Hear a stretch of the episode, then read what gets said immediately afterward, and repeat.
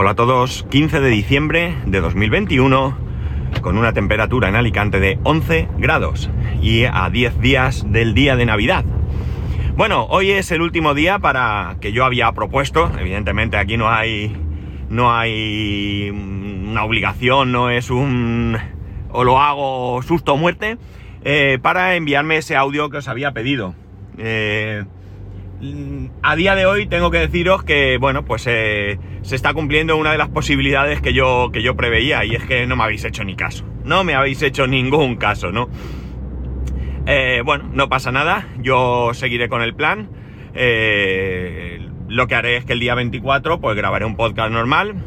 probablemente exponga lo mismo que yo os pedía en que me enviaseis y bueno, pues yo pues eh, luego pondré pues esos, eh, voy a confesaros ya, os voy a hacer un spoiler, los dos audios que tengo, solo tengo dos y son los dos audios que pondré y bueno, pues despediremos el, 2021 ya porque me iré de vacaciones hasta la vuelta, la vuelta al trabajo ya en el 2022. Bueno, eh... Las llamadas comerciales no son algo ni mucho menos nuevo, ¿no? Mm, son algo que existen desde hace muchísimos años, muchísimos años. Yo recuerdo eh, hace... Pues mirar, por ejemplo, yo todavía tenía... A ver... No sé si tenía ya... Eh, si... Incluso... Bueno, hablamos desde finales de los 80, 89, 90, hasta los 2000, esos 10 años yo recibía ocasionalmente alguna llamada de teléfono, ya era una locución inicial que decía, no cuelgue. Puede usted haber ganado un apartamento en Torrevieja, así, tal cual. O sea, no cualquier cosa, un apartamento en Torrevieja. Yo, bueno, pues seguramente, no recuerdo muy bien, pero seguramente las primeras veces escucharía el mensaje y después, pues evidentemente, eh, colgaba, ¿no? Colgaba. No sé si alguna vez a alguien le tocó ese apartamento, no recuerdo en absoluto qué condiciones había que cumplir eh, o de qué manera eh, se podía obtener ese apartamento en Torrevieja, pero yo nunca, nunca, eh, pues mm, le hice caso, ¿no? Para mí era un poco, bueno, pues no, tragarme mucho la facilidad que se podía tener para ganar un apartamento en Torrevieja o donde, o donde fuese, ¿no? Eh, Luego, eh, bueno, en otras épocas hemos sufrido la llamada de, compañías de, telecomunicaciones, eh, Movistar, Vodafone, Orange, etcétera, eh, como si, no sé, como si lo que te fueran a ofrecer fuese la panacea, ¿no? El apartamento en Torrevieja, pero en el mundo de las telecomunicaciones.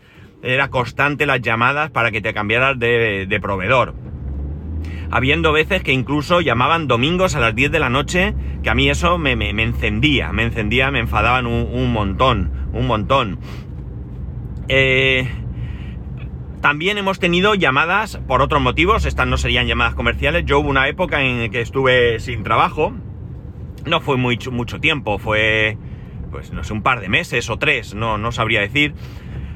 Y tenía derecho a paro, tenía derecho a paro, sí, serían un par de meses o así, tenía derecho a paro y yo tenía, había comprado a plazos algo en el corte inglés, tenía una cuota y el problema que había era que, eh, bueno, pues en ese momento me, quedé sin dinero porque la empresa para la que trabajaba pues fue mal y los pocos ahorros que tenía pues me los pulí porque no los pagaban, entonces yo tenía que seguir pagando mis gastos y cuando la empresa se cerró, que fueron esos dos meses aproximadamente en que eh, realizamos todo el papeleo y bueno, pues una serie de acuerdos que se llegaron para obtener algo de dinero, pues el paro lo pagaban eh, el día 10.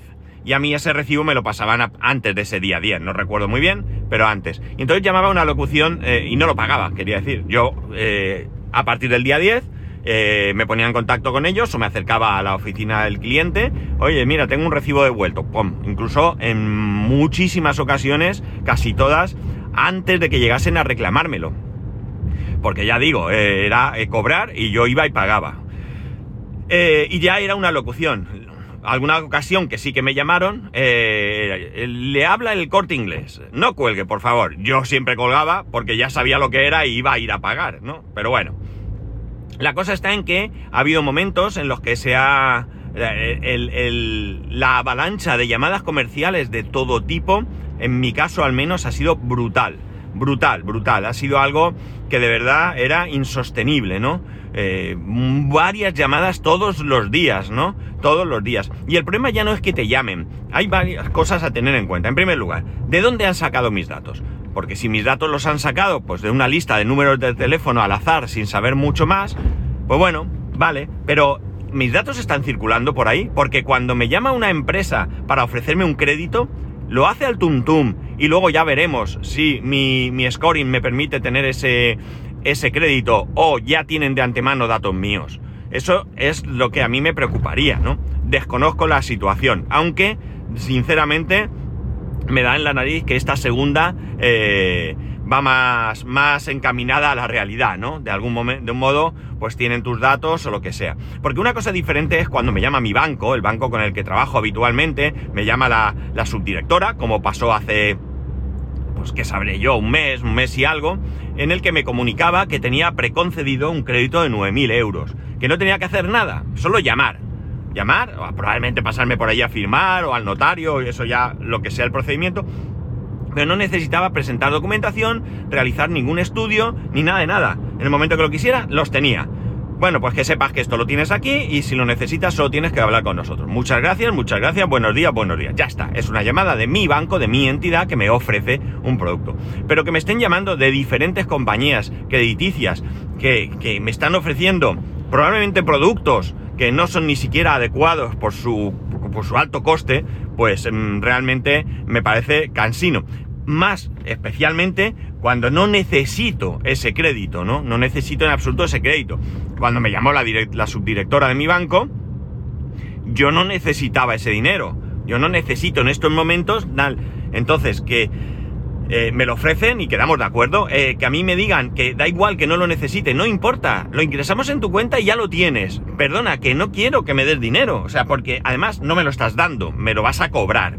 Y si no lo necesito, porque no lo necesito, pues oye, mira, ¿Qué quieres que te diga? Me lo has ofrecido, ¿vale? Cinco minutos para hacerme la oferta, yo la rechazo o yo ya la tengo en cuenta, pero terminamos. No me tienes ahí un montón de tiempo intentando convencer eh, cuando realmente podrías estar buscando otro cliente que sí que le interese. Tendría que ser la casualidad que quiero comprarme algo, que estoy pensando en financiarlo y de repente me llaman, me ofrecen una financiación que resulta interesante y yo puedo aceptarla. Pero si no, yo no quiero que nadie me dé un crédito sin ningún tipo de necesidad. O sea, en absoluto. Me parece bastante absurdo, ¿no? Es meterte en un embolado que no en absoluto eh, te va a favorecer en nada, ¿no? En absoluto.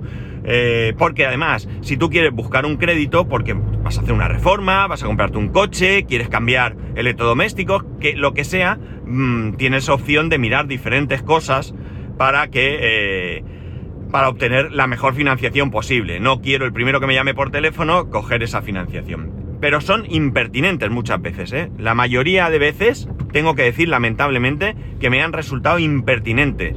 Eh, en los últimos tiempos, eh, sobre todo. Y entiendo su necesidad de, de vender, ¿vale? Lo entiendo pero no, no entiendo que seas impertinente. De hecho, tengo que confesar que en los últimos tiempos he llegado a colgar directamente a más de una persona en medio de la conversación, porque me ha resultado hasta desagradable. Entonces, pues, ¿qué quieres que diga? Si de verdad eso es lo que intentas, es decir, si esa es tu estrategia para convencerme, no lo llevas bien. No lo llevas en absoluto nada, nada, nada bien, ¿vale? Hace un tiempo yo me metí en la lista Robinson, al principio fue escandalosamente bien, de repente de la noche a la mañana dejé de recibir ninguna llamada, evidentemente eh, estar en la lista Robinson no impide que te llamen las compañías de las que ya eres cliente, ¿no? No impides que te llame tu banco, no impides que te llame tu compañía de telecomunicaciones, pero siempre va a ser llamándote a ti directamente. No va a ser tu compañía o algún partner de tu compañía de telecomunicaciones que intenta venderte un producto cuando tú ya eres cliente, ¿no? Eso sí que puede ser que sean llamadas que me ha alucinado muchas veces, ¿no? Llamadas en las que ni siquiera comprueban si ya eres cliente, ¿no? Y te van a ofrecer el mismo internet que ya tienes eh, porque no saben que ya eres cliente, ¿no? Estamos perdiendo todos el tiempo. Bien, eh, pues como digo, al principio, eh, al haberme incluido en esa lista Robinson, las llamadas comerciales desaparecieron. Totalmente, totalmente desaparecieron. En los últimos tiempos he recibido alguna, y sí que es verdad que he recibido, por ejemplo, una eh, llamada en varias ocasiones de una compañía de seguros médicos privados, ¿no? Ya en la última llamada le dije, mira, discúlpame, estoy trabajando, no me interesa y además estoy en la lista Robinson. Y la chica dijo, de acuerdo, tomo nota y ya está. Esa llamada, la verdad, fue eh, creo que bastante cordial, ¿no? Eh, pero ya digo, en los últimos tiempos eh, parece que no va del todo bien, ¿no? No sé si es que se pasa en esto de la lista Robinson por ahí donde yo diga, o que, no todas las empresas consultan la lista Robinson, o creo que había leído en algún sitio que todo esto de la lista Robinson había cambiado, ¿no? Y ya no era tan estricto como antes. No lo sé. El caso es que no son muchas, muchas llamadas, pero sí que alguna recibo generalmente a lo largo del mes, ¿no? No sé, a lo mejor un par de ellas o algo así, como mucho, ¿no? Bueno, es una molestia, pero no es tanta molestia. Insisto que lo que realmente me molesta es la impertinencia de quien me llama. Eh, la cuestión está en que en que he leído un artículo que me ha resultado bastante interesante porque eran eh, maneras de bloquear números no deseados, ¿no?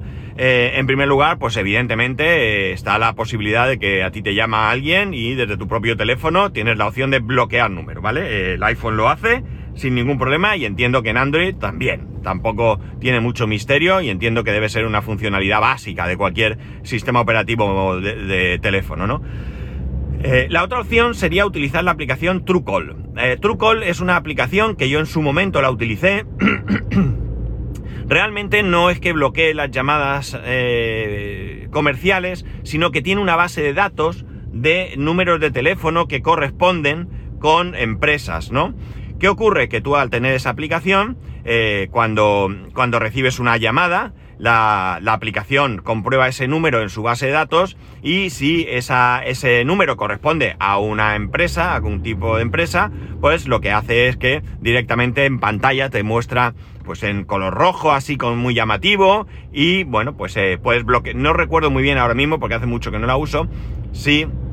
Eh, no creo que te bloquee el número directamente. Supongo que te da la opción de que te avisará de que, ojo, esto es una llamada comercial y tú lo bloqueas. Me suena que era así, ¿vale? Ya digo que hace mucho tiempo que no utilizo, principalmente porque, como digo, desde que me inscribí en la lista Robinson, no... Eh, bueno... Entiendo que todos sabéis que es la lista Robinson, si no, os lo explico rápidamente. La lista Robinson no es más que un sitio donde tú te inscribes y donde eh, eh, dejas constancia de que eh, no deseas llamadas comerciales, ¿no?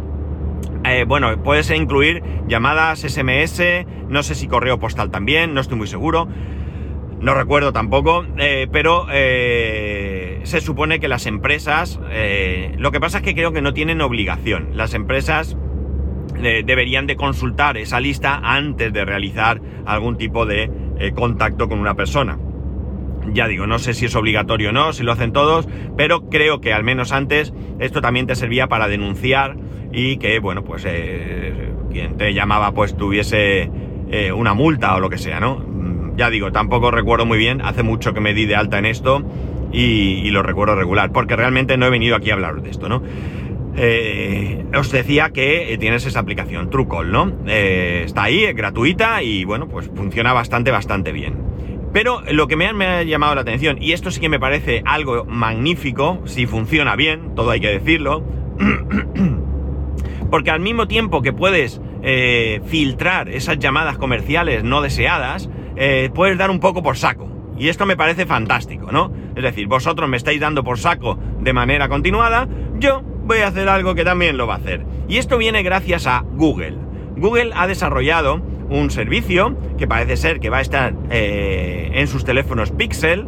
Ojalá se extienda a todos los teléfonos y ojalá desde Cupertino vean esta idea como una gran idea y en algún, y algún día la copien, aunque nos la vendan diciendo que es idea suya, me da igual, lo que es importante es que aparezcan. Y la cuestión es que este servicio lo que va a hacer es que cuando detecte que es un número comercial, eh, bueno, no estoy muy seguro no estoy muy seguro eh, de qué manera va a detectar el número, ¿vale? Ahora se me ha ido un poco ahí la cuestión. Es que eh, ante una llamada de este estilo, entiendo, eh, lo que va a hacer es que en vez de contestar tú, va a recibir la persona que llama una locución, una grabación que le va a preguntar el nombre y, el motivo de la llamada, ¿de acuerdo? Entonces, una vez que tiene esa información, a ti te va a pasar un mensaje eh, o esa grabación en la que tú vas a poder eh, escuchar el nombre y el motivo de la llamada, ¿no?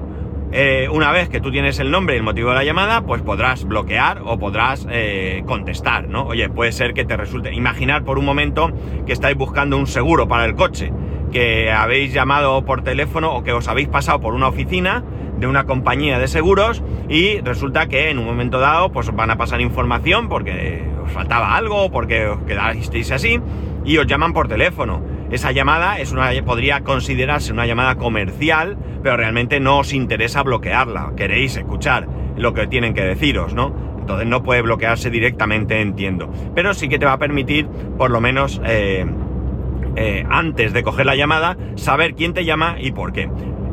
Tenemos claro lo que aquí puede pasar, ¿no? Yo cojo y digo, pues soy la prima Paqui que te quiero decir que te quiero mucho. Y luego resulta que no, no, es que soy Paqui, pero soy Paqui de, de la compañía tal y que te voy a vender la moto, ¿no? Entonces tú, pues ya bloqueas el teléfono, ya sabemos aquello de echa la ley, echa la trampa, ¿no? Pero bueno, al final, eh, estas empresas, que ojo, tienen derecho a vivir y tienen derecho a buscar la posibilidad de captar clientes, también van a tenerlo un poco más complicado a la hora de ser molestas, ¿no? A la hora de ser molestas. A mí nunca me ha molestado eh, que se me llame para ofrecerme algo siempre que, uno, no perdamos la paciencia, no perdamos la educación y de alguna manera, eh, bueno, ofrecemos el producto y, eh, bueno, si ah, podemos insistir un pelín, ¿vale? No rendirnos a la primera, pero si alguien te dice que está trabajando, que no le interesa o que ya tiene, pues oye, ¿qué quieres que te diga? Eh, mm, lo siento, has perdido la llamada. Cuelga y haz otra llamada, ¿no? Pero no me tengas aquí insistiendo. Me acuerdo una vez que me llaman de, además, de Carrefour de Carrefour. Yo tenía una tarjeta de, Carrefour, tenía y no sé si la tengo me caducó y no me llegó, no sé, la verdad es que le he perdido la pista esa tarjeta, una tarjeta de crédito de Carrefour, eh, un auténtico robo a mano armada, un auténtico robo a mano armada en cuanto a intereses, era brutal los intereses que tenía, una vez hice una compra con la tarjeta, me acuerdo que la cuota eran 63 euros y 32 euros eran intereses y el resto era capital, o sea, una salvajada, me la quité enseguida, creo que esto cambió. El caso es que una vez me llaman de Carrefour. Y bueno, pues yo tenía ahí ese préstamo, quedaba poco dinero y eh, bueno, pues yo quería... No sé si quedaba poco dinero, esto me lo acabo de inventar. El caso es que yo ya tenía claro que eso tenía que desaparecer, que iba a pagar para quitarme ese, ese préstamo y me llaman de Carrefour. Y entonces me ofrecen la posibilidad de eh, bajarme los intereses, no, ¿cómo era? Era subirme el crédito, ¿vale? Subirme el crédito, al mismo tiempo bajaban los intereses, pero también subía la cuota, ¿no? ¿Qué le dije yo?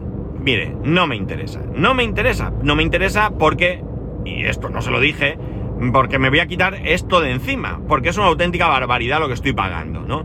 Y en un momento dado aquella de manera impertinente también me dice, ¿no quiere usted pagar menos? Y a mí me tocó mucho las narices. Y le dije, no, yo quiero pagar más. Cuanto más pague, más feliz soy. ¿Algún problema? Y entonces, claro, se acabó la conversación, ¿no? Porque eh, yo no quiero ser maleducado ni ser impertinente, no va conmigo.